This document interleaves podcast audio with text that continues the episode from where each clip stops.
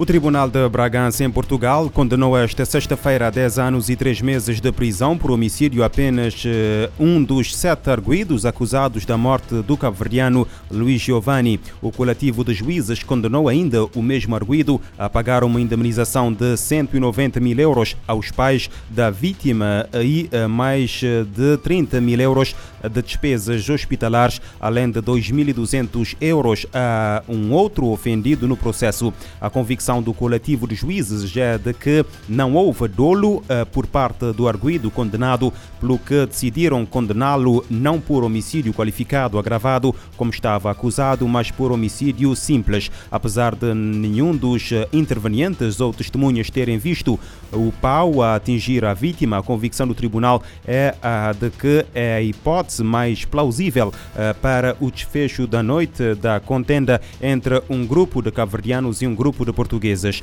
Luís Giovanni morreu dez dias depois dos factos devido a um traumatismo crânioencefálico, o único ferimento que tinha, como enfatizou uh, sexta-feira o juiz presidente na leitura da sentença. Na cidade da Praia, o Ministério Público ordenou a detenção fora de uh, flagrante delito de três indivíduos, todos do sexo masculino, com idades compreendidas entre os 20 e os 39 anos, suspeitos de abuso sexual de crianças e agressão sexual. Em nota divulgada na sexta-feira, a Procuradoria-Geral da República refere que o arguído de 39 anos de idade, professor de ensino básico, está indiciado da prática de eh, seis crimes de abuso sexual de crianças perpetrados contra uma adolescente de 13 anos de idade e uh, ficou uh, sob as medidas de equação de proibição de contato e aproximação da vítima e a apresentação periódica às autoridades. Ao arguído de 23 anos de idade, indiciado da prática de um crime de agressão sexual com penetração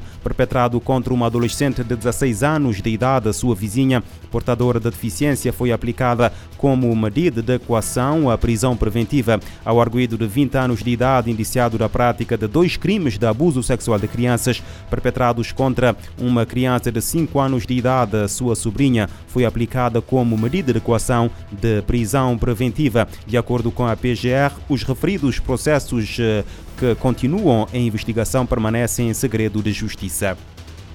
No Brasil, o corpo de um bebê recém-nascido foi encontrado no domingo dentro de um contentor de lixo em uh, Brasília. De acordo com o Corpo de Bombeiros, citado pelo portal R7, a criança do sexo masculino já se encontrava uh, sem sinais vitais e ainda estava ligado à placenta. O bebê foi ainda avaliado pelos socorristas e, após ser declarado o óbito local, foi isolado para perícias policiais. De acordo com o site de notícias da Globo G1, o alerta foi dado por um homem que estava a apanhar lixo naquele contentor. A Polícia Civil brasileira está agora a investigar o caso na tentativa de identificar responsáveis e as motivações para o crime. Até o momento não há suspeitas, eh, não há suspeitos detidos. O abandono de crianças é, é considerado crime e no Brasil pode ser punido com uma pena de até seis anos de prisão. Em Espanha, um jovem de 14 anos foi detido na quinta-feira após ter tentado matar o seu alegado violador à facada em, Pabla, em Pobla uh, da uh, Valbona, na comunidade espanhola de Valência. Segundo o jornal local Levante, também a tia do adolescente foi detida por ter incentivado o crime. O caso aconteceu na quinta-feira, quando o menor entrou numa escola de condução e atacou o alegado agressor de 22 anos com uma faca no pescoço. De acordo com a imprensa espanhola, o jovem queria vingar-se de um crime de violação ocorrido em julho de 2022. Na altura, o menor alegou ter sido violado pelo eh, homem de 22 anos num edifício em construção na região. O caso ainda está eh, na justiça, mas já havia sido emitida uma ordem de restrição contra o agressor. O homem agredido na quinta-feira foi internado no hospital de Valência com eh, vários ferimentos de faca, mas o seu estado de saúde não é conhecido. Já o jovem foi admitido no centro juvenil e será submetido a um exame psiquiátrico.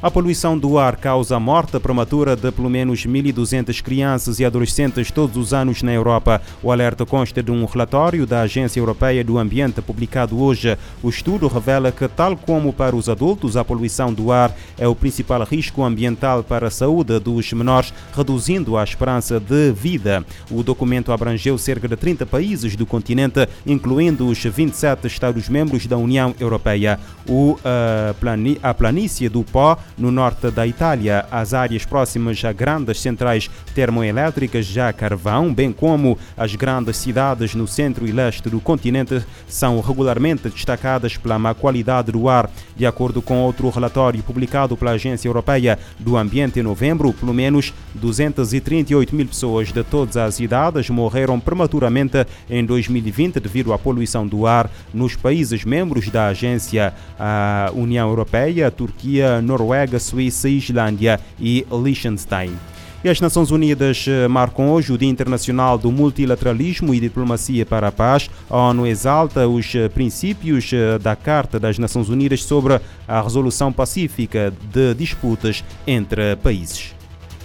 A data, proclamada em 2018 pela Assembleia Geral, enfatiza decisões com base na cooperação e na promoção dos interesses, defendendo soluções pacíficas para conflitos. Para a organização, o multilateralismo é um pilar da Carta e serve para ajudar a aproximar países para que sejam alcançados esses propósitos comuns. No ano em que comemora 77 anos da criação, em 24 de outubro, a organização destaca o aumento do número de Estados-membros de 51 em 1945 para os atuais 193. Na caminhada, instrumentos de multilateralismo e diplomacia são apontados como essenciais para o sucesso em diversos processos. A organização também revela ter avançado em termos de parceiros não governamentais, privados e outras entidades internacionais, com cerca de mil com estatuto de observador das Nações Unidas. Da ONU News em Nova York, Eleutério Gavan. A ONU marca hoje o Dia Internacional do Multilateralismo e Diplomacia para a Paz.